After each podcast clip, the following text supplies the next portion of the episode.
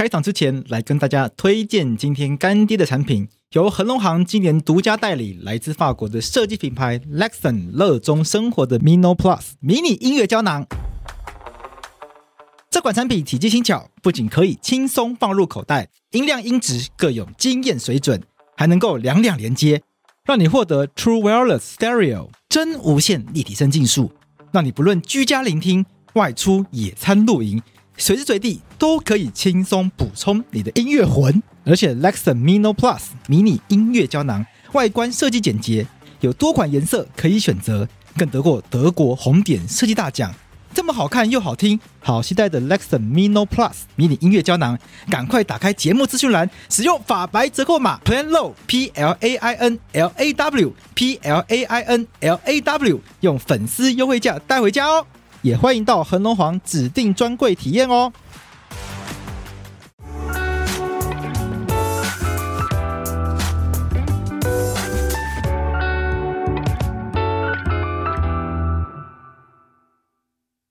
我是桂智，你现在收听的是法科电台。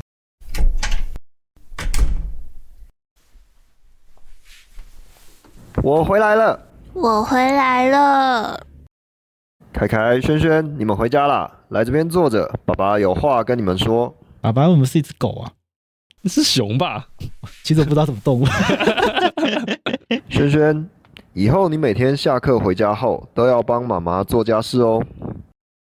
为什么都是我做，哥哥都不用做？因为你是女生，以后都是要嫁人。女生结婚就是泼出去的水，功课不重要啦。哥哥是男生，要好好读书，以后要传宗接代，做大事啊。嗯。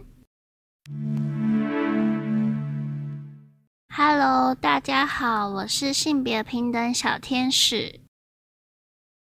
在第一个场景，爸爸对轩轩说：“因为你是女生，以后都是要嫁人。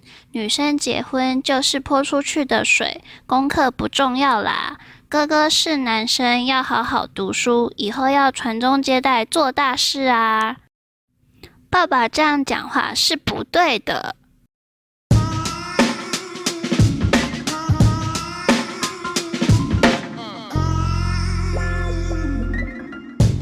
你们看好字是由一个子加一个女组成的，它们是平行的，而非上下，所以不论男生还是女生，都应该享有相同的权益。给予相同的尊重，而政府为了保障社会公平、落实平等的观念，于一百零六年通过性别平等相关法律，希望在日常生活中，大家能够抛弃重男轻女的观念，并提升女性的社会价值，以建立多元社会的核心价值，不再是男女大不同，而是男生女生一样好。嗯，你们以后回家都要一起做家事，假日爸爸妈妈再带你们出去玩哦。我们今天这集要来聊，所以我们今天这集要聊性别平等吗？其实也没有，我们我们我们聊的聊的是更更上位，就是更抽象的，就是聊平等这件事。OK，就不不只局限于性别平等了。OK，可是平等这件事情听起来很合理啊，有什么好聊的？对，难道要聊男女应该不平等吗？哎呀，哎呀，哎呀，其实刚刚爸爸讲的是对的，老师这个是这么做合理啊，因为女生不应该吃太多糖会胖。哎哎哎，没有了，开玩笑的，言上言上，这位有言上，开玩笑的，开玩笑的。所以，我们这集要要聊的观念就是平等。对，那平等的话，有什么东西可以聊？嗯，其实平平等的话，我觉得。还蛮有趣的，就是大大家对于平等的想象跟刚才的这个影片其实是类似的。对，这这个影片看起来就像是在学校教育的时候，就是可能国小国中的时候老师会播的那种影片，然后播放完一段之后就开始进到这个公民课本里面，开始跟你谈性别平等的观念这样子。对对，就感觉很就很像。所以，我们其实从小接受的平等观，其实就跟刚刚这个影片是类似的，差不多，就是会觉得说，哎。女生为什么一定要就是就就就是女生负责做家事，然后男生都不用负责？因为男生什么什么要做大事，嗯，对，那那然后女生都不用做，都都不能做大事，都一定是男生做大事这样子。对，然后所以我们去批评这件事情，我们设想的平等观通常都从这里开始起步。没错，这件事情其实好像是非常合理的一个逻辑。嗯。可是为什么我们会觉得这件事情很合理呢？因为我们我们所想象的平等，好像就是认为说，哎，今天像同工同酬嘛，我们今天付出的劳动力如果是相同的话，我们就应该要拿到相同的报酬啊。今天不会因为这个是这个劳这份劳动力是男生付出的或女生付出的，他就会他就会有所不一样。因为我们会认为，就是今天收拾玩具。它的本质就是我们付出时间、付出劳力，然后把玩具收拾干净，所以它的本质是劳动力。那这个劳动力呢，不会有所谓的性别因素嘛？嗯，所以当你就不应该把性别因素放进来，然后去影响你的报酬的多寡。所以我们所想象的这种平等观，其实它更抽象一点去谈，你会发现，我们其实是在判断说，哎，这件事情本质上到底是什么？如果它的本质是劳动力，然后是什么是什么跟性别没有关系的话，你就不应该用性别这个理由来影响我们的结果嘛？对，影响我们的报酬嘛？对，所以我们的所想象的平等，其实是一种，哎，先思考本质是什么，再去思考说，哎，如果他们的本质是一样的事情的时候，那我们的给的对待是不是一样的？对，我们的思考其实都是这样子。是，那其实，在我们的大法官解释也一直一直都是这样的思考模式。嗯，就是过去有很多呃，不管是性别不平等也好，或者是各式各样经济啊、社会啊、政治上的不平等，其实往往都是从这件事情开始出发，去思考说，哎，为什么我们给别人做出了不同的对待？那我们去思考它的本质。如果我们发现，哎，本质是一样的话，我们凭什么给人家不同的对待？这就是我们所我们接受教育的过程中所接收到的这种平等观。对，那举个例子好了，我们刚刚讲这个性别平等，嗯，其实我们在就很久以前呢，有一个有一号释字，就是也是在谈这个东西。那它是呃，这这号释字是释字第三六五号解释，他在谈什么呢？他在谈说父母对未成年子女的侵权，就是谁要优先。嗯，一九三一年的规定的民法，它是规定说基本上。父母都有对未成年子女都有侵权嘛？那侵权是什么意思？侵权就是呃，我我今天可以保护教养自己的未成年子女嘛？我们我可以决定说，哎，这个这个电影要不要给他看？简单来讲，就是照顾小孩子的权利啦。对，没错，就是照顾小孩子的权利。我可以决定说，哎，这个我我照顾他要怎么照顾他？我教教养他要教要用什么样的方式教养他？嗯。你去行使这个权利，就是在做这件事情。你可以去行诉，就是你对自己的子女保护教养的一个方式，这样子一个权利。那父母显然就是都有嘛。就既然是你的你的父母的话，他对你都可以保护啊，都可以教养啊。但是民法规定是规定什么？说呃两个都有没错，但是如果彼此之间冲突的时候要怎么办？比如说父母之间对于这个小孩子要要不要给小孩子看《鬼灭之刃》？就有不同意见的话，那要怎么办呢？OK，就就《鬼灭之刃》也有一些就是性的元素在里面嘛，对不对？我其实没有什么很认真看过啦。啊，真的吗？对啊，反正就是就是有性的元素在里面，这样。有有有有很严重吗？呃，它有裸露的成分。嗯，对。之前有有有有人在讨论啊，就是看这个真的要这个要真的要进来进来讲吗？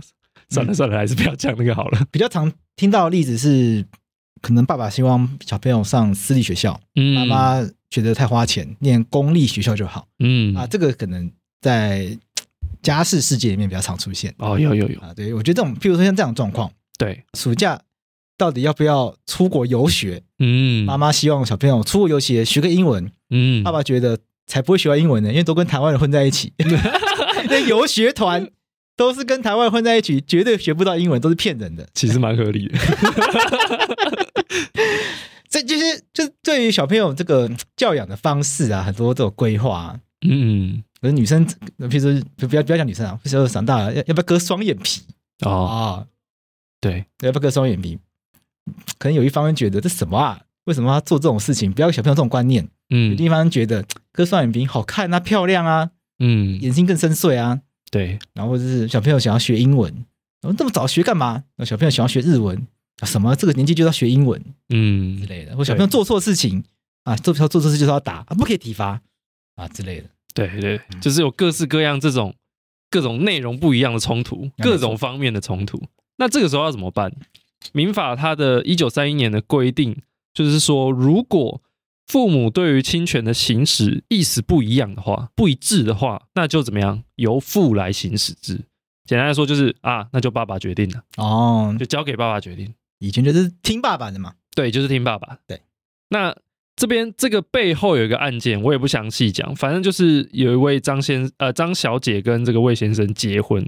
就是他就是发生一个案一个案件，就是他们结婚然后生小孩啊、呃，本来相处不错啦，那后来呃先生开始对妻子有一些家暴的行为，所以他们就夫妻失和这样子。先生呢就是在后续就对这个妻子这边提起了各式各样诉讼，先先提了伤害的诉讼，然后后面又提这个交付子女的诉讼，嗯，就希望把小孩给抢过来这样子。可以，对，那。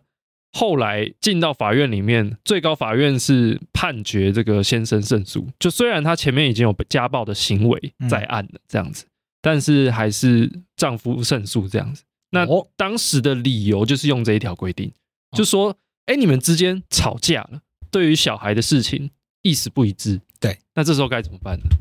最高法院最后就决定用这一条，就说那就由父亲来行使。你跟爸爸会家暴，对，那不是很不合理吗？对，对啊，但他就是看了这条，呃，法院就是用了这条法律。那法院在判的时候，没有觉得很奇怪吗？这个我没有细看。那后来怎么解决？还是就这样子？没有，后来就是觉得很不满嘛。显然我们看他看这个都会觉得这太夸张了。这民国多少年的事情？这个是等一下我看一下啊，一九八八几年呢、啊？民国七十年代的事情，对，差不多七零年代的事情。嗯，OK，对。就是七十几八十那的那个时候，一九八几的话，就是民国七十年代的事情。嗯，我还没出生，搞不好没出生呢。嗯，应该还没有，因为我一九八九出生的，所以那个怎么样，我哥都还没有出生。嗯，你可以勉强算自己在一九九零后。反正没有，我没办法，就一九八九啊，就没办法，就是没办法算九零后啊。OK，反正反正他们就觉得很不合理嘛，所以后续就哎，这个刚好。后续他们就申请大法官解释，就是希望大法官大法官来看一下这个民法规定是不是其实是不合理。那大法官也确实是最后宣告了这个民法规定违宪。哦，所以因为这个案件后来是打四字哦。对，没错。哦，所以后来搞上宪法法庭。对啊，那时候是那个啦，哦、大法官会议嘛。对对，那。后来大法官怎么说呢？大法官讲的事情就很简单，就是当时的民法做这样的规定是在这个前宪法颁行前的中华民国十九年，超久以前。嗯，那他说有其传统文化习俗以及当时的社会环境的原因，但是什么原因？大法官没有明讲。大家后面就继续讲说，因为但是因为教育的普及，男女接受教育的机会已经趋于均等。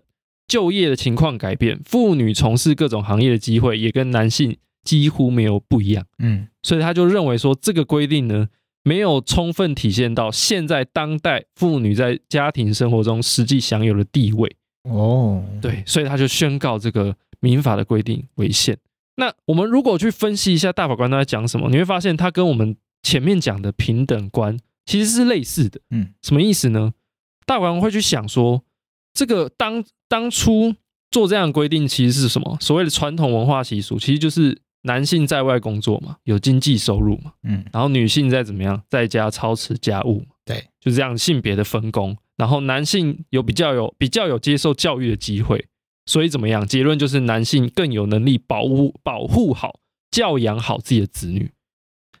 基本上，这个所谓的当时社会环境的原因，应该指的就是这个了，就是所谓的社会现况。是当时的社会现况是长那个样子，OK，对，所以大法官后面才会提嘛，就是说现在不一样啦，教育普及嘛，就业情况改变嘛，所以等于整个妇女的地位提升的跟这个男性的地位是差不多的。这个时候，当时的这个所谓社会环境的这个因素就不一样了。嗯，那接下来我们来探探寻一下这个侵权到底是什么意思？侵权我们刚刚不是讲了吗？就是保护教养子女的权利以及义务，就是。就是反正就照顾照顾子女啊，你要决定要怎么照顾子女的这项权利。对，那只要有能力照顾好子女的人，就应该要能够享享享有侵权嘛。嗯，基本上他不应该就是你同样有能力的人，为什么就是呃，为什么就是男性就是比较有能力呢？我们不一样啊，我们我们现在就是教育普及嘛，就业情况已经改变了嘛，所以我跟你地位差不多，能力差不多的时候，为什么你的侵权又要比我更优越呢？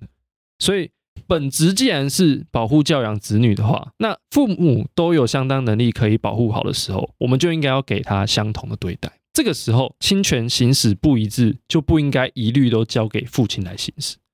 所以在这套解释里面，其实大法官操作的一样是我们过去一直被接受教育的那个平等的观念，嗯，其实是一样的。这个有个时代背景啊，就是说民国七十年代的时候，台湾经济起飞嘛。然后当台湾经济起飞那个年代，不是只有男生在赚钱，其实女生也大量的进入工厂。那个时候甚至有什么家家庭级工厂的这样的概念嘛，客厅级工厂，所以很多的女很多的这个妈妈在家里就是。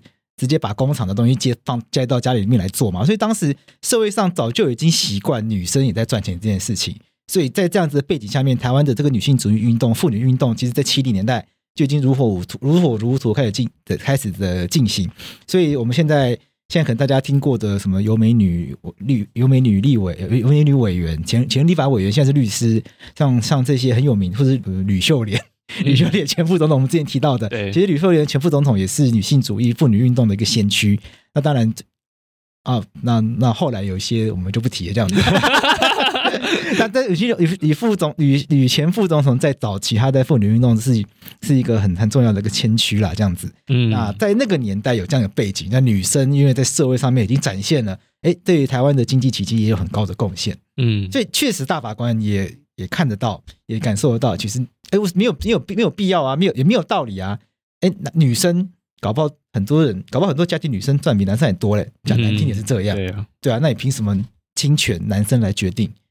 哎，讲讲讲难听一点，民国七十年代那时候的民法里面亲属编很多东西是男尊女卑的。对，比如说比如说结婚之后夫妻要决定住所，对，现在住所是夫妻共同决定，以前是妻从夫之住所。对，没错，就女生要搬到。先生家去住，嗯，对，以前还有这个期间，还有那个什么强制冠夫姓的规定，嗯，以前那个小孩子生下来是一定要跟夫姓，那现在现在是小朋友要姓跟谁的姓，双方决定，对，那只是社会文化的关系，绝大多数都还是跟爸爸姓，嗯，那其实按照法律来看的话，双方要协议决定，嗯，那如果协议不成的话。那就不成，是这样吗？协议不成的话，抽签决定啊 啊！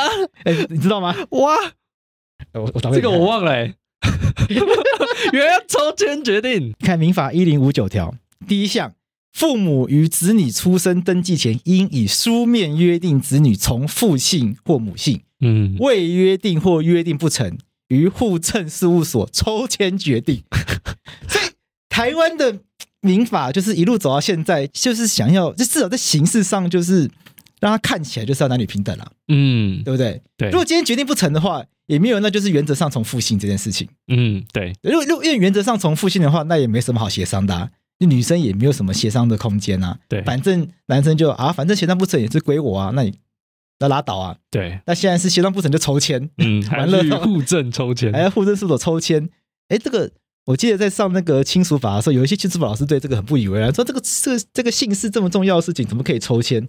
但是，但我想这就是一个展现一个重要的价值啦，展现一个重要的价值。好了，找到一个二零一四年的新闻，有点久了，但是它的数据很有趣，跟大家报告一下。当时内政部长，那当时的内政部次长还是萧佳琪，就是那个太阳花学运那个蛋糕被吃掉那个萧佳琪。所以里面本来冰箱有什么？你看矿泉水啊，饮料啊。现在都没了，对不对？没了啊，蛋糕也没了。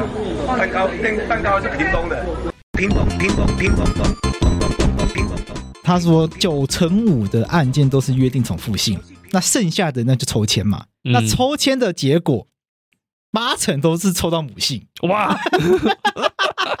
对，上帝是公平的。哇，真的上，上帝还是疼爱我们的妈妈的，因为大部分人。大部分约定都被爸爸抢走了嘛，嗯，所以剩下抽签呢都可以是妈妈抽走这样子。哇，怎么会这样啊？在二零一四年的数据是这样子，还蛮有趣的。那现在是不是这样？不知道，因为因为一时之间找不到现最近的数据。那二零一四年是这样，是蛮有趣的。所以我们就回到今天主题嘛，等那这个平等是不是只要看起来一样，这样就算平等？嗯，就大法官的逻辑看起来就是只要看起来一样，那就给他一样的结果，因为。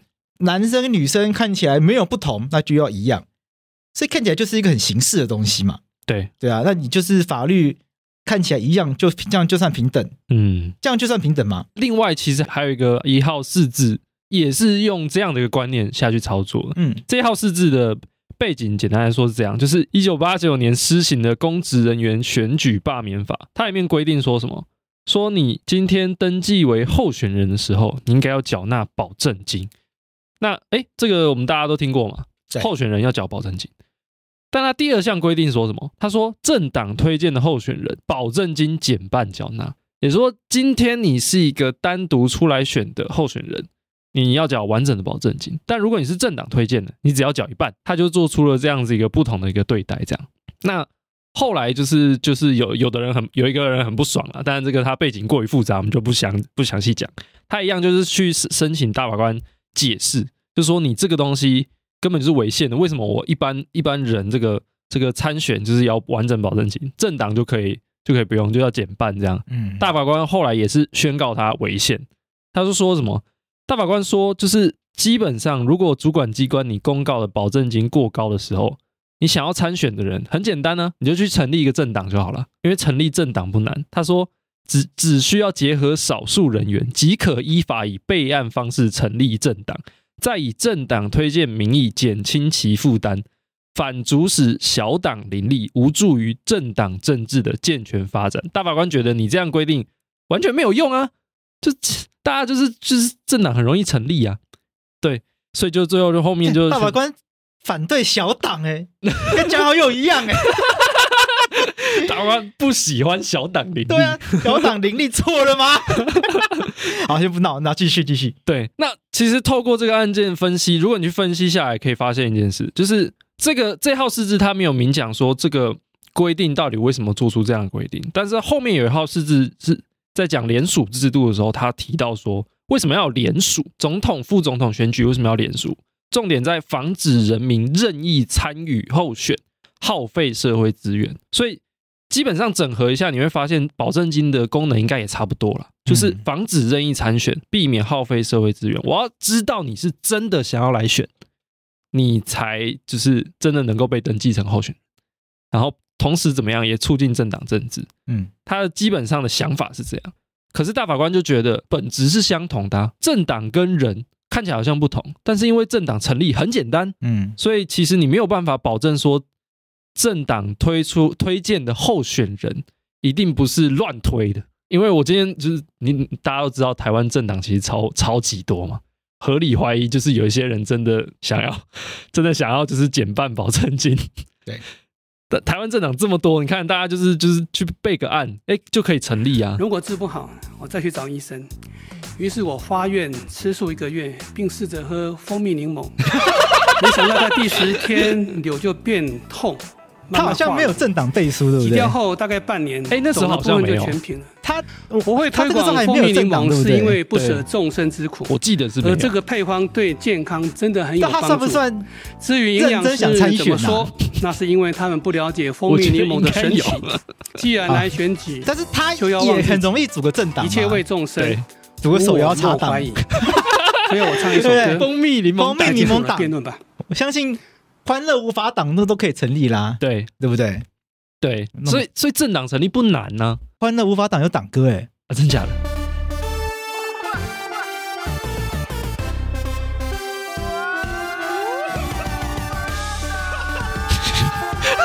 干这啥小啊？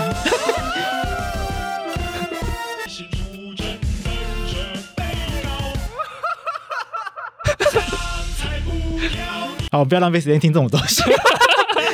简单来说，党很容易成立啦，就是这样。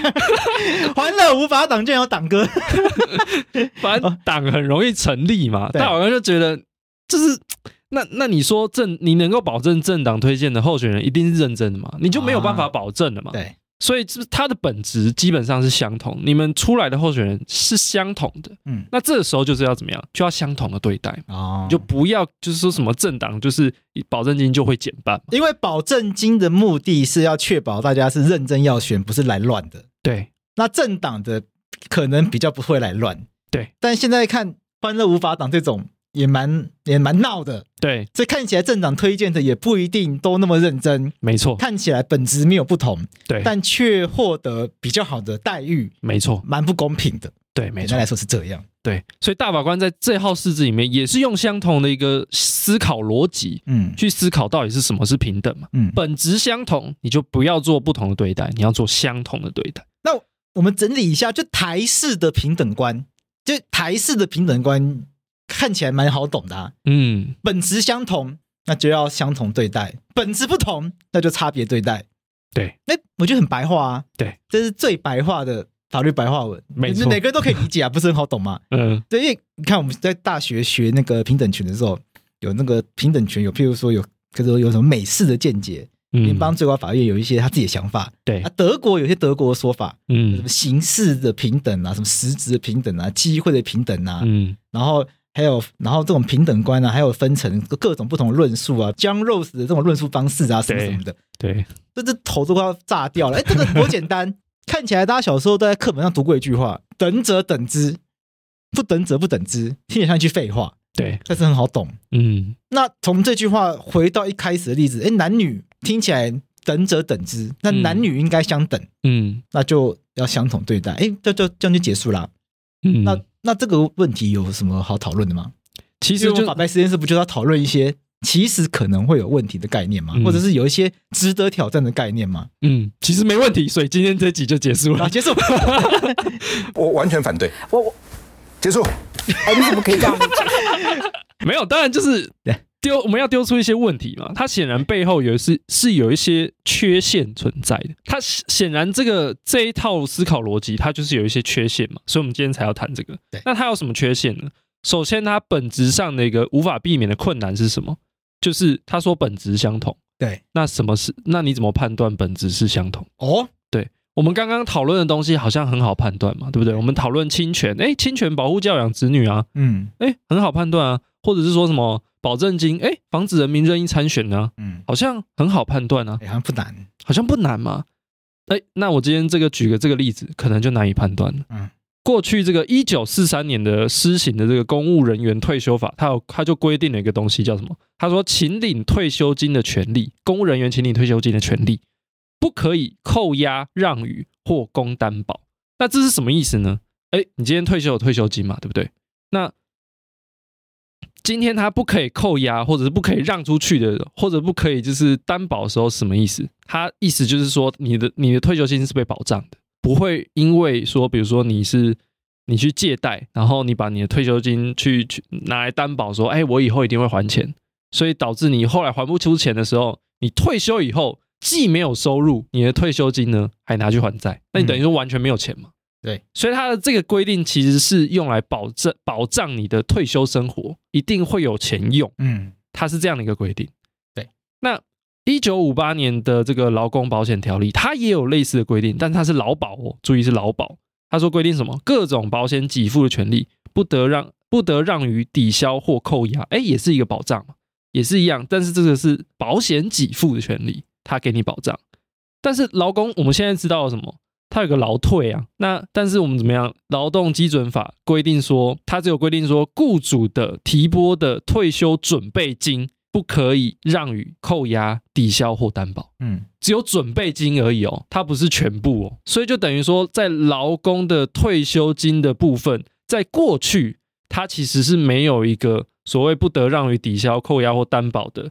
这样子的一个保障在，所以后来就发生一件事，就是有一位王先生，他受雇于这个高雄市的第三信用合作社，简称叫三信啦，就是一个这个地方的银银行这样子。OK，那这个他后来就两千年的时候退休，那计算的结果就是三信应该要给他这个退休金五百五十七万元，但是三信就不给他，就跟直接跟他说，哎，我直接跟你的那个。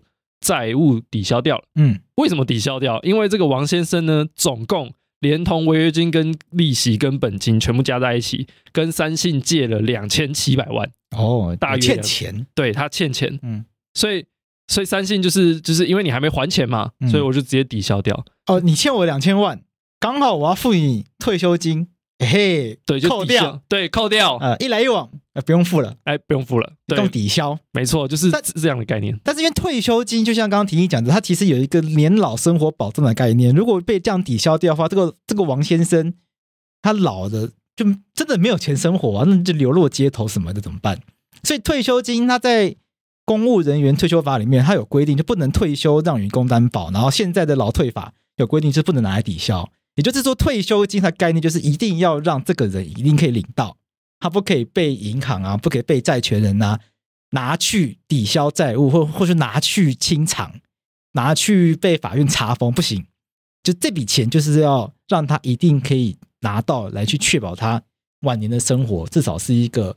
处于一个呃还过得去的状态，没错，对，所以这是退休金，我们赋予它一个比较特殊的地位。也可是之前早期的相关的法令，对于劳工的退休金没有这样子的保障，哎，所以这个王老先生的钱没了，嗯，对，就钱就退休金就没了嘛。对啊，那他其实本来有块地耶，王老先生有块地，因为看我看你这边写他要抵押物啊，我猜应该是一块地。对，应该一块地跟房子啦。我我跟你说，王老先生不仅有块地，他有好多地。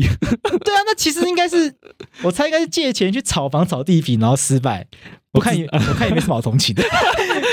对对啊，这基隆市有三笔土地，高雄市有九笔土地，但这个。王老先生就很不爽嘛，他就是觉得你怎么可以不给我退休金呢？他就去就是起诉，起诉三信，就说你应该要给我，然后就说你这个这个公务人员啊，他明明就退休金有保障，但劳工没有，这个是违宪的，他就去做这样的一个主张。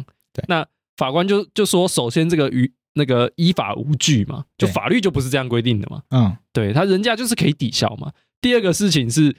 我觉得法官很好笑，他就在最后一段列出说：“你有你名下有多笔不动产，应该不是一个就是这个退休金抵消之后生生活会有匮乏的人。”哎，基隆市三笔土地，高雄市九笔土地，屏东县二笔土地，高雄房屋一栋，屏屋屏东房屋一栋，还有自用汽车一辆，又投资高雄第三信用合作社，因非所谓赤贫之流。法官 酸呢、欸？对，超级好笑。重其那足见其退休金重金抵消其生活，当无匮乏之余。法官超酸。对，反正法官就是用这样的理由把它驳回掉了嘛。其实有的时候案件的本质真的会就决定他胜败了啦。对，案件有的时候真的是那个案件本身有没有办法引起同情？嗯，就是法，但是法证据决定事实，事实套用到法律。然后法官做成判决，对。但是关，但是你如果那个证据展现出来的事实本身，真的就会让人觉得要许我，除非真的是你在法律的那个层次，就是非常非常站得住脚，然后对方真的完全站不住脚，法官忍痛判决给你。嗯，那这有时候我们讲法理情，法理情还是那个情的东西，还是。会有影响的，对，还是会在，还是会在。不然你说法官这个法官为什么不停下来帮他申请视线？就是看到这个啊，啊你那么多钱，王老先生有好多地，对啊。不然说真的，你其实是蛮可怜的啊，因为退休金都被拿走了，拿不到钱，是是蛮可怜的啊。所以你仔细看，哎，您就这么多块土地，哪里可怜？嗯、对对啊，这真的，你说法官不会这样想吗？法官也是一般人嘛，没错。对啊，所以你说法官如果这样想的话，你说你能够怪法官也很难呐、啊。嗯、但说不定这些地不值钱啦。高雄市九笔土地可能都在什么？搞不好这些机林地，哎，也不知道有没有机灵地啊，或者是在半屏山准备郭总让他去盖核核能发电厂。对不对？这搞不定，说不定是没有什么价值的啦。哇，那他要小心哦，因为郭董每一个县市都要盖哦。哦，所以基隆也盖一个，高雄也盖一个，屏东二两笔土地也盖一个。那总之他的诉讼就被驳回了嘛，所以他后面就去申请大法官解释，就说：哎，人家公务人员都有退休金保障，为什么我们劳工没有？嗯，所以大法官在这个这套释字里面，他就说，其实这个东西应该是合宪的。为什么？因为公务人员呢，他是跟国家之间有公法上的职务关系，然后他有忠诚的义务嘛，他对国家忠诚，然后他要依法执行职务嘛，不偏私要公正，它是一个这样的一个关系。但是你的劳雇关系是什么？就是你们私人跟私人之间，你们自己约定好的这个契约自由约定好的这个雇佣契约嘛，所以司法上的权利义务关系。那他就大法官就觉得你公务人员啊，跟劳工的这个工作性质啊、权利义务关系啊都不一样啊。那我给你的退休生活的一个保障，那方法上不一样，有什么关系呢？其实是可以的。对，那所以大法官就认为认为说，其实啊，公务员、公务人员他有他的保障，然后劳工他也有他的保障。那我觉得立法院他可以做，就是真考量这些不同的情况，做一个适切的判断。这不就是一句话嘛？劳工细贺。对啊，你不觉得很奇怪吗？公务员跟劳工到底差在哪里？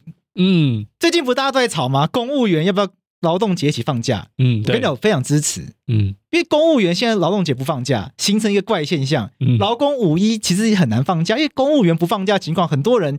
他必须要配合公务员，他是五月一号，实际上得做事啊。对，譬如说律师，对，五月一号还是要开庭啊。很多人会收到开庭通知，还是得去啊，因为法官要上班，法官要上班啊。法官如果他庭期天五月一号，说不好意思，五月一号劳动节，法官说不好意思，五月一号我们没有放假。对啊，这不这是不是莫名其妙吗？或者是有些很有很多的这个民间机关，他是要配跟政府跟政府部门合作的嘛。嗯，那政府部门五月一号就是没有休息啊。那你那个民间机关你，你你怎么放假？嗯，对啊，这不是很奇怪吗？或者家里面爸爸在政府上班，那妈妈在民间企业上班，就爸爸放假，哎，这样讲反了吗？啊，有一个放假，有一个没放假，这也不能出去玩啊。嗯，对，这很奇怪啊。所以我就觉得应该就一起放假。而且说真的，公务人员本身也是劳动，我觉得那也是一种工作，也是一种劳动，只是他劳动提供的对象是政府。嗯，对啊，所以我，所以我就，所以我就觉得很奇怪。公务员跟劳工到底有什么好不一样的？对，所以后面这个大法大法官解释，也有这个许宗力大法官去跟许玉秀大法官，他们就提了一个不同意见书，嗯、他们就觉得，哎，公务人员跟劳工到底有什么不一样呢？他们觉得其实这个退休金，劳工应该也是要有所保障的才对啊。嗯、然后蛮合理的。许大法官说什么呢？他说，这个两个都许大法官，对，没错，简称直接叫许大法官说什么呢？他说。本件劳基法为什么没有规定说这个有退休金保障？理由到底是什么？他们找了当时立法资料，完全没有说明啊。那许大法官就觉得这是立法的疏漏啊。那但是为什么这次的多数的大法官却却自行假设立法院其实已经经过谨慎的一个客观的一个判断，认为说劳工退休生活没有没有必要特别保障他的退休金？嗯，对，所以他就去质疑这点。许大法官就说。整体而言，你从过去立法当时一直到现在，劳工的退休生活相较于公务员的退休生活，即使是最宽松的审查的标准，都看不出来有什么理由可以去证明说退休的劳工经济生活不需要保障。我觉得这边讲的太好了，他讲了两个很重要的事情。第一个事情，劳工的退休生活跟公务员退休生活应该是一样的嘛，嗯，应该要同等保障嘛，嗯。第二件事情。多数大法官怎么会相信立法委员在认真立法？哎，干这这真的？对啊，这是。哎，现在立法委员应该蛮认真，以前立法委员哦，我怎么不太相信？对，以前立法委员，对啊，以前立法委员，尤其是尤其是劳动基准法立法的那个年代，一九八四年，那还是那还在威权时期呢。嗯，可能都还在那个鼓掌通过的那个时期。对，对啊。对，但总之，许大法官就觉得说，你们多数都没有进行真真正实质意义的比较，说到底公务人员跟劳工有什么差别？但是有一件事你，你你可以发现是什么？其实许大法官自己也提不出来，到底为什么他们相同？哦，对，他有提出来一件事情，就是说什么？我们在审查到底是不是符合平等的时候，其实应该要去判断这两者之间到底本质上可不可以相提并论。对，他说这个叫做可相提并论性。嗯。他说什么？他说世界上每一个人事物都可以找出某些特征是是相同的，嗯，但是不是每个任何时候国家对某一些人或某一种生活的事情做了一定的规定，对没规定到的人，就是当然变成是差别待遇啊。他们觉得说，只有当法律规定跟排除规定在外的人或生活事实之间呢，他们有具有一个其他的人或生活事实没有具有的特征。那才具有这个可相提并论的特征。可是讲完就听起来听不懂啊。对，你有没有发现一件事？嗯，那到底怎么可以，什么东西可以相提并论？对，那那特征要怎么找？对，那特征要怎么找？对啊，这不是讲了一个很奇怪的。对，讲了一个就讲的这个听起来很厉害，一个是实际上很难用的东西啊。对，它其实就是这样。他但它点出一件事情，嗯，说什么？任何人事物都可以找出相同的特征。那废话，每个人都有眼睛、鼻子、嘴巴。对，那我这样讲鸡巴，可是事实是这样子啊。对，没错。但那重点就在于说，当你今天认为说公务人员跟劳工保障应该要一样的时候，那他为什么一样？嗯，你你一定是选的某一些他们一样的特征嘛？嗯，那其他的特征你就觉得，哎，他们不一样的特征你就忽略。对，但是其他人就不一定这样，他搞不好相反过来，他他会特别强调他们不一样的特征。嗯，然后这个相同的特征他觉得不重要。哦，那到底有什么是可以真正本质上是相同的？对对，那在这个案件中。到底公务人员跟劳工一不一样，本质相不相同？显然你没有办法提出一个非常具有说服力的。所以这个等者等之不等者不等之，我常常就会觉得那个就是自己爱怎么说就怎么说啊。嗯，当你要说他一样的时候，你就会说啊，这个男女是一样的啊。但如果你要刷不一样的时候，你就随便抓几个东西出来，你就是可以刷不一样的啊。对对啊，它常常会流于一个好像是感觉的问题。对啊，对，没错，感觉对了，我要出发。好冷。等一下，我没有听过，你没有听过？我没有听过，真假的？抱歉，不可能吧？等一下，叫什么？超快感，好像歌、嗯、歌名有听过。感觉对了，我要出发，用我自己的步伐。哎，徐玉秀出发了，你看。啊，你没有听过、哦？这首好像真的没听过。这好像孙燕姿第一张还是第二张专辑啊？第一张孙燕姿同名专辑，哎，真的没听过，真的没听过。我、哦、靠，我们的年代真的是有差哎！天哪，那孙燕姿这个人知道吧？知道，知道，知道，这个可以放心。好好，可以，可以。好，所以这个等者等之，基本上它就有一个盲点嘛，就它听起来有道理，对，在事实上这只是个废话。嗯，因为等者等之本来就是这样，那问题。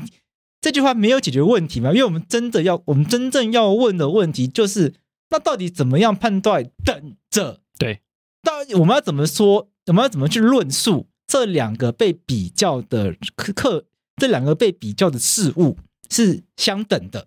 对，对，这才是我们真正要问的问题。这才是问题。对，我们不要那个结论啊！当它相等的时候，要平等对待，这个我们当然都知道啊。对，你去问任何一个小小小朋友。大家都，大家从小都会希望被公平对待啊，嗯，但大家都想要知道的是，那我们要怎么去论述这两个应该要平等对待啊，嗯，对不对？对，对啊，因为小时候我们都学，我们小时候都都都，大家都听过一些谬论嘛，哦，男生力气比较大，所以男生要当兵，女生不用，嗯，那就是说就有女生说，哦，我也可以力气很大啊，嗯，对不对？或者女生比较会念书，所以女生比较适合当医生。那男生说没有啊，我也会念书啊什么的，嗯，对，就是会有这些很奇怪的，对。那那到底那那那就开始，然后有有是，然后接下来就开始进入一些比较哦，研究男男生的大脑，女生的大脑，哦，女女生真的对于文字的反应比较之类的，对对对，就开始进入一些很奇怪的研究，不是吗？对不对？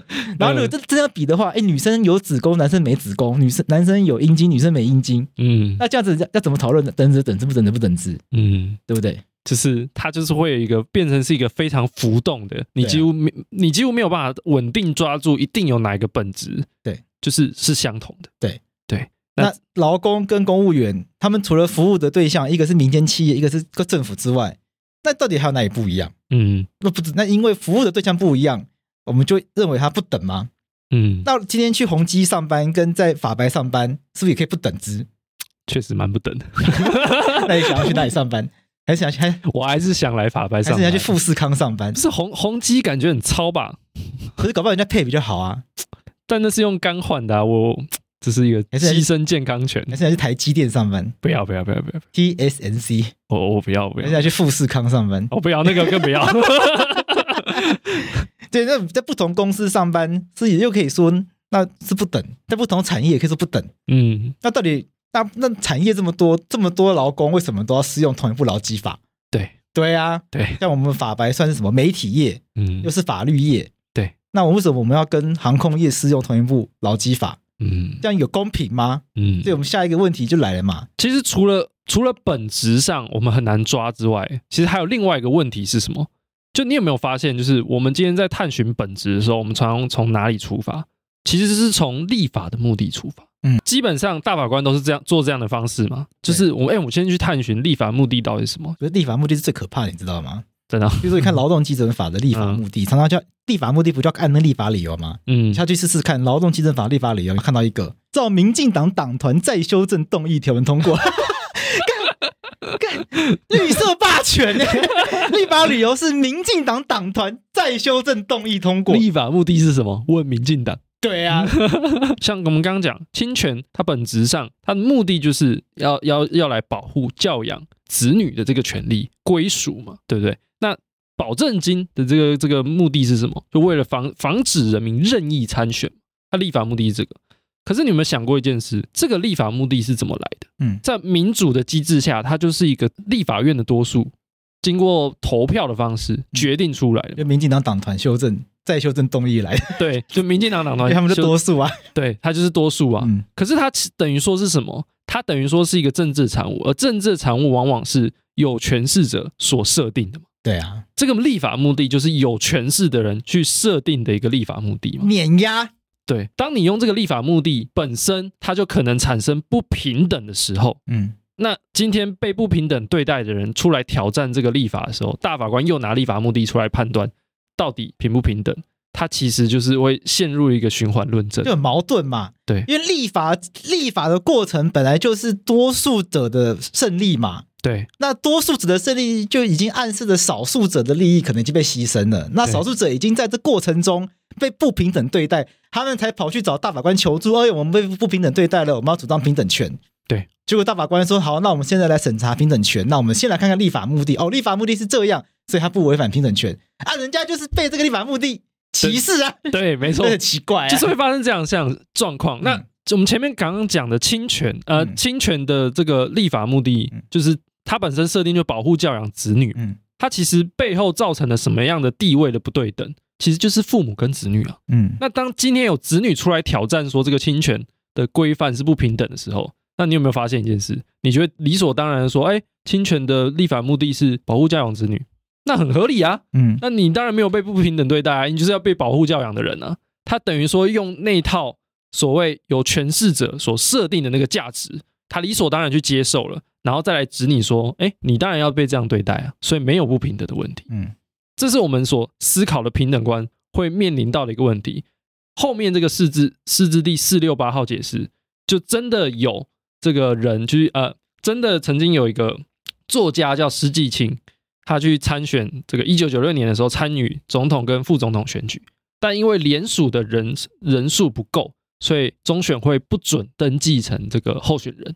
然后他就去提大法官释宪，他就觉得说，你这个联署的东西还有保证金的门槛太高了。那保证金这件事情，你等于说设定一个超设定一个超高的保证金，各位保证金，总统、副总统保证金超级高，多少钱？你首先要因经过联署申请登记，你要先交一百万，那实际登记的时候你要交一千五百万。哦，所以所以你想要去竞选总统、副总统，保证金门槛超级高。嗯，所以他的主张就是说，你这个本身就是在歧视穷人啊。对，我穷人就是缴不出一千五百万、一千六百万呢、啊。那你设这个保证金门槛，不就是排除让让我不平等的待遇吗？就我今天就是穷人，我今天就是没有办法参与总统跟副总统选举嘛。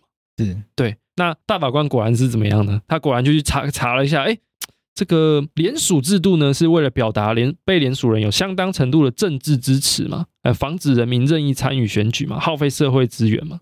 然后这个保证金呢，就说他说了一件事啊，他说基本上你只要达到。法定的一个门槛，保证金会发还给你啊，所以其实还还没有逾越这个立法裁量的一个范围。可是各位，保证金那么高，我我光是连凑出来都有问题了。对啊，对，他的问题就不在于发还这件事，我根本连给你都没办法给啊，先拿不出来啦，就拿不出来啊，又等不到还你那天。对。所以你会发现，我们的那种平等观，我们去思考说本质是什么。如果我们从立法目的出发，那就掉入了一个所谓诠释者设定的一个目的的一个陷阱啊。他今天设定就是认为就是要设定保证金的时候，就是要防止人民任意参选的时候，往往就是这些人去出来挑战保证金制度本身就是不合理的。嗯，这种平等观带给我们的答案，往往就是没有没有不平等。哦，嗯，对，这个做到这个保证金，就想到一个人，你知道吗？像施季青，他是。缴不出来，嗯，有一个是拿不回来，哎、欸，宋楚瑜，宋楚瑜，这个更惨，宋楚瑜是拿不回来，一千五百万拿不回来，真的是欲哭无泪，对，虽虽然找钱这件事对他来说应该还算简单，啊。但是拿不回来对他的打击应该蛮大。应。该蛮大的。对。不知道还会不会再出来选。嗯，如果他要，如果他又出来选的话，候选人系列又要多要一个人，哦哇，爸爸又补血了。好要补血。那这种情况怎么办？看起来就很公平啊！哎，大家都要缴一千五百万。哎，前面是政党推荐减半，你觉得不公平？现在是政党推荐也要缴一千五百万，你又觉得不公平？那怎么做都错，那不是很奇怪吗？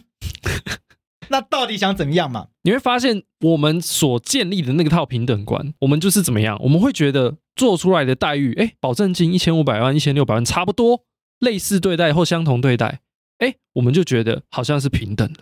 可是这本身就是它的问题点。事实上，这套相同的规范，它同时适用在适用在不同的人身上嘛？你今天自己出来选的，或者是政党推荐的，不管都是都是适用这套规则。可是事实上，自己出来选的人，是不是真的能够缴符合这个规定的保证金？其实就是有可能不可能嘛。嗯，就今天政党，他就是很有资源，他有办法拿出这么多资源去啊，拿出这么多钱去缴保证金。可是个人就是没有办法。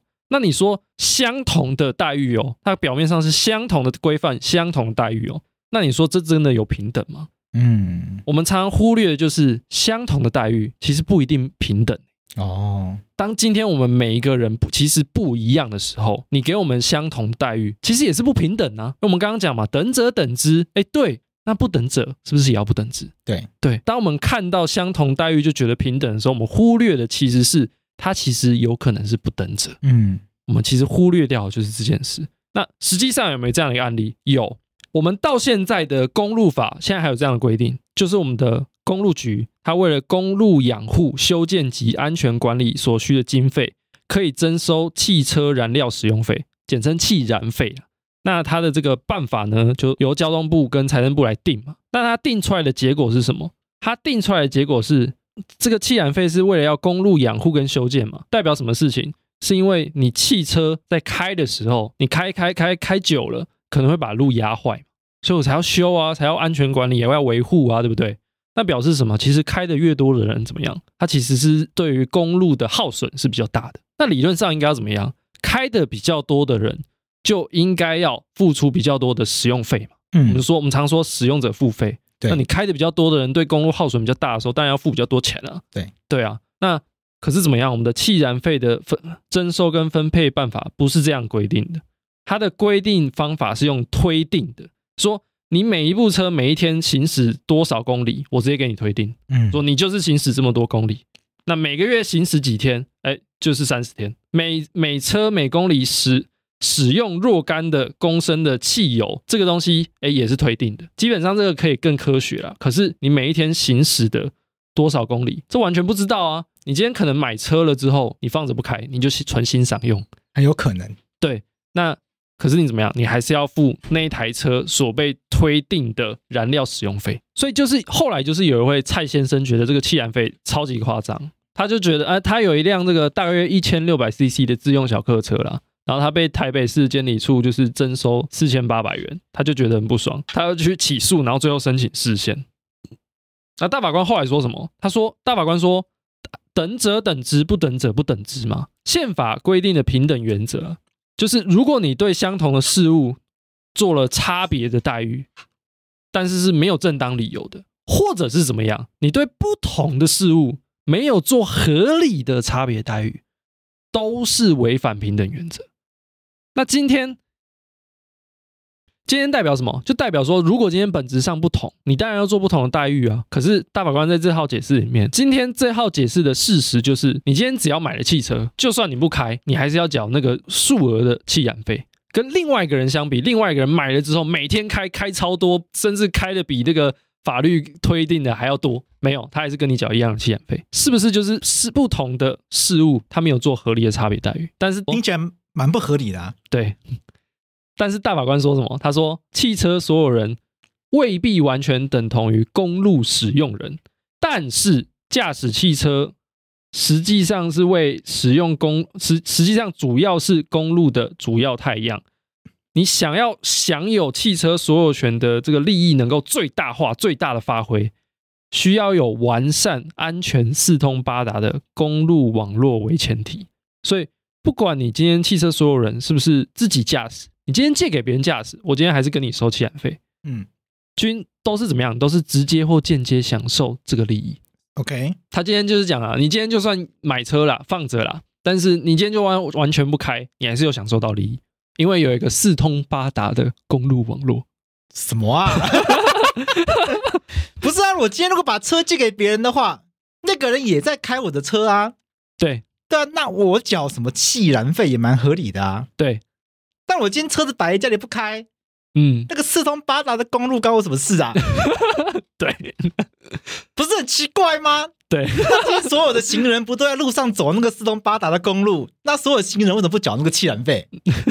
但那街上骑 U bike 那些人为什么不去缴一缴？那这样为什么等没有等者等之啊？其实看来看去，为什么没有违宪啊？反正所有买车的人都是被这样克啊，所以也没有差别待遇啊。你说你没有开车被克一大堆税啊？我家里也三台车，我也照样在缴啊，哪有什么好叫的？嗯，逻辑就这样了。对，说明大法，说明大法官的车更多，对不对？这搞不好这没有差别待遇，所有人都在这样缴啊。所以你看，不是你你转面来看。当大家都在缴税的时候，哎，没有差别待遇啊，嗯，所以就变成这样子的一个平等观，很奇怪啊。这样的平等观就是我们在比较的，明明就是汽车燃料使用费应该是实际使用道路的人跟没有使用道路的人，我们在比较这两个。对，可大法官突然把它变成，这个大法官看事情角度突然变成没没有啊，所有买车的人都是一样被这样课，所以没有差别待遇。可是我从头到尾都不在讨论这个东西啊。对，所以等者等之，不等者不等之。这句话从小大家从小听到大，从今天这些案例这样讨论下来，我们就可以得到一个结论：这句话解决不了任何问题，因为没有告诉我们到底怎么样去判断什么东西叫做等，什么东西叫做不等。嗯、没错，那结果就变成大法官说他等，他就等；大法官说不等，他就不等。我们讲到现在，你其实可以发现一件事：我们所直觉性的、所想象的那种平等观，常常就连结成，如果本质相同，相同对待。那我们刚刚讨论发生什么事情？就是我们在回推去本质，去看本质到底是什么时候，我们就先遇到困难。我们常常会有一些很简单的案例，或许你还可以觉得说，哦，好像好像本质是相同。接下来的案例慢慢慢的越来越复杂，你就会开始想象不到，到底我要用什么样的理由。去知道它到底是相同的本质还是不同的本质。接下来再进一步什么？当你本质没有办法确定的时候，另外一件事是什么？当我们在判断本质的时候，我们往往都用立法目的来说嘛。但是立法目的就是多数啊。今天拿到多数的人，他就可以决定立法目的啊。那那今天是民进党拿到多数，那民进党决定立法目的啊。那在这个体制之下，少数的人。他去质疑这个制度本身，质疑本质本身的时候，他往往就是被判断出来的结果就是没有不平等这样的一个直觉思考，就往往带出这样的一个结果。而且再更进一步是什么？我们讲到现在，你会发现本质其实难以判断，嗯，本质其实很长是难以判断的。我们的行为模式才会都想要先去看有没有不同对待。对，这个也是法律系。在判断平等权有没有违和限还违宪的一个第一个步骤，嗯，有没有差别待遇？可是我们刚刚讲了，就算是没有差别待遇，它也未必是平等的，嗯，它有可能本质是不同的时候，它如果本质不同，那它也是不平等的啊。但是我们在思考的第一件事情是什么？我们会先把相同待遇的先放在一边，先不考虑它，我们会先去看那些有不同待遇的，所以我们造成出来运作出来的结果就变成是。我们关注很多不同待遇的事情，可能是我们却忽略了，其实相同待遇下也有很多人就是性质是不一样的，我们其实是不一样的。嗯，那你给我们相同的规则的时候，其实并不合理。我我更想要进一步挑战这句话，嗯，就等者等之，不等者不等之，本质相同给予相同对待，本质不相同予以不相同对待。这句话的前提，其实我觉得它存在了一个很危险的事情。嗯。它就预设了所有的人一定要是一样的，你才可以得到相同的对待。嗯，但是这件事情有没有可能，它本来就是错的？就是人有可能是相同的吗？嗯，人有可能是相同，男生跟女生有可能相同吗？异性恋跟同性恋有可能相同吗？原住民跟汉人有可能相同吗？如果用等者等之这个去理解的话，我们是不是一定要想办法把原住民讲的跟汉人一样？对，我们把我们一定要把女人讲的跟男人一样，嗯，我们一定要把同性恋讲成跟异性恋一样，同性恋才可以主张异性恋有的权利，女生才可以主张男生有的权利，原住民才可以主张汉人有的权利。嗯，但这个是我们想要的社会吗？因为我们现在要要想的一个事情是，台湾一直很喜欢，台湾人很喜欢说我们是一个多元的社会。对，可是我们从来没有认真想过什么叫多元。多元的意思就是说，这个社会要允许大家可以做自己。如果大家都可以做自己的话，那为什么女人要像男人，原住民要像汉人，异性恋呃同性恋要像异性恋？嗯，那同性就应该就是好好的做同性恋，女人就是应该好好的做自己想要的女人的样貌。对，女人不应该是做男人想要的女人那个样貌。则原住民就是做原住民自己想要的样貌，对对不对？做自己才是多元社会最重要的价值。每一个人都可以做自己，每一个人做自己都可以得到别人尊重。但当每个人都做自己的时候，怎么可能等者等之？这句话可以成立，因为就每个人都不等的嘛。对，你永远都很难论述他们有相等的地方，就变成你硬要在看起来很不一样，是吗？硬要说他们是一样的。对，那这样子的一个设方式很容易陷入一个陷阱。为了要让大家平等，我就非得把其实我们很希望大家追求有独特性的这件事情，没去抹杀掉，因为我们害怕一旦去强调彼此的独特，反而变成一种不等者不等之的借口。同性恋不同于异性恋，这句话反而变成一一句很危险的话。但是同性恋难道一定要跟异性恋一样吗？其实我这是一个很值得思考的问题。因为同性恋其实也分成男同性恋、女同性恋，那男同性恋有办法跟女同性恋一样吗？这个问题很值得检讨嘛，就是，这其实就是为了要让论平等的论述可以成立，所以我们只好先不去碰这个问题。但是很直觉的认为男同性恋跟女同性恋，我们有必要去强调它是一样的吗？嗯，那如果我们跳不出这个论述的危险的话，我们就会变成我们一直陷在这里面哦，我们就不能够去强调，其实每一个族群都应该有权利拥有自己的独特性，每一个人。每一个群体都应该要有权利拥有自己独特性，独特性难道发展出来之后反而变成不等者不等之的借口吗？嗯，对，所以我觉得等者等之，不等者不等之这样的论述，其实它是有这样子这个危险性在的。在之前那个讨论同婚的时候，不是会有人在吵要修民法还是要立专法吗？对。然后我有一个人权法的老师，他觉得立专法不是问题。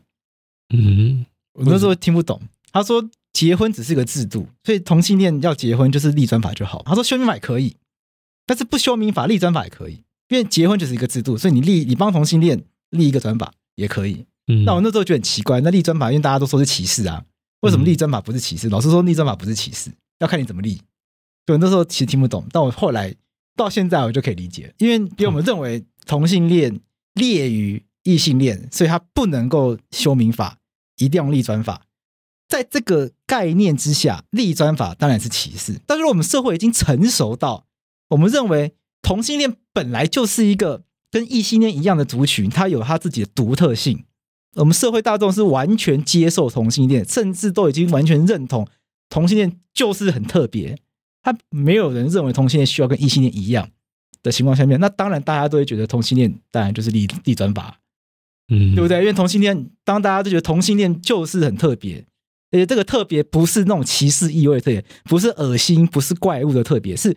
就是就是，大家就觉得同性恋就像是可能就像是原住民很多不同族群一样，那人类就是很多不同的族群一样。对，同性恋也不过就是也是一种族群嘛。对，那这个族群在在台湾如果被尊重、被接受、也被喜欢，他们的特殊性、他们的独立性、他们的样貌完全被台湾人接受的时候，那当然立专法也可以啊。按照他们的共共同享有的历史记忆、文化的特性，按照他们的习惯，对。自己去形成属于自己的规范，对。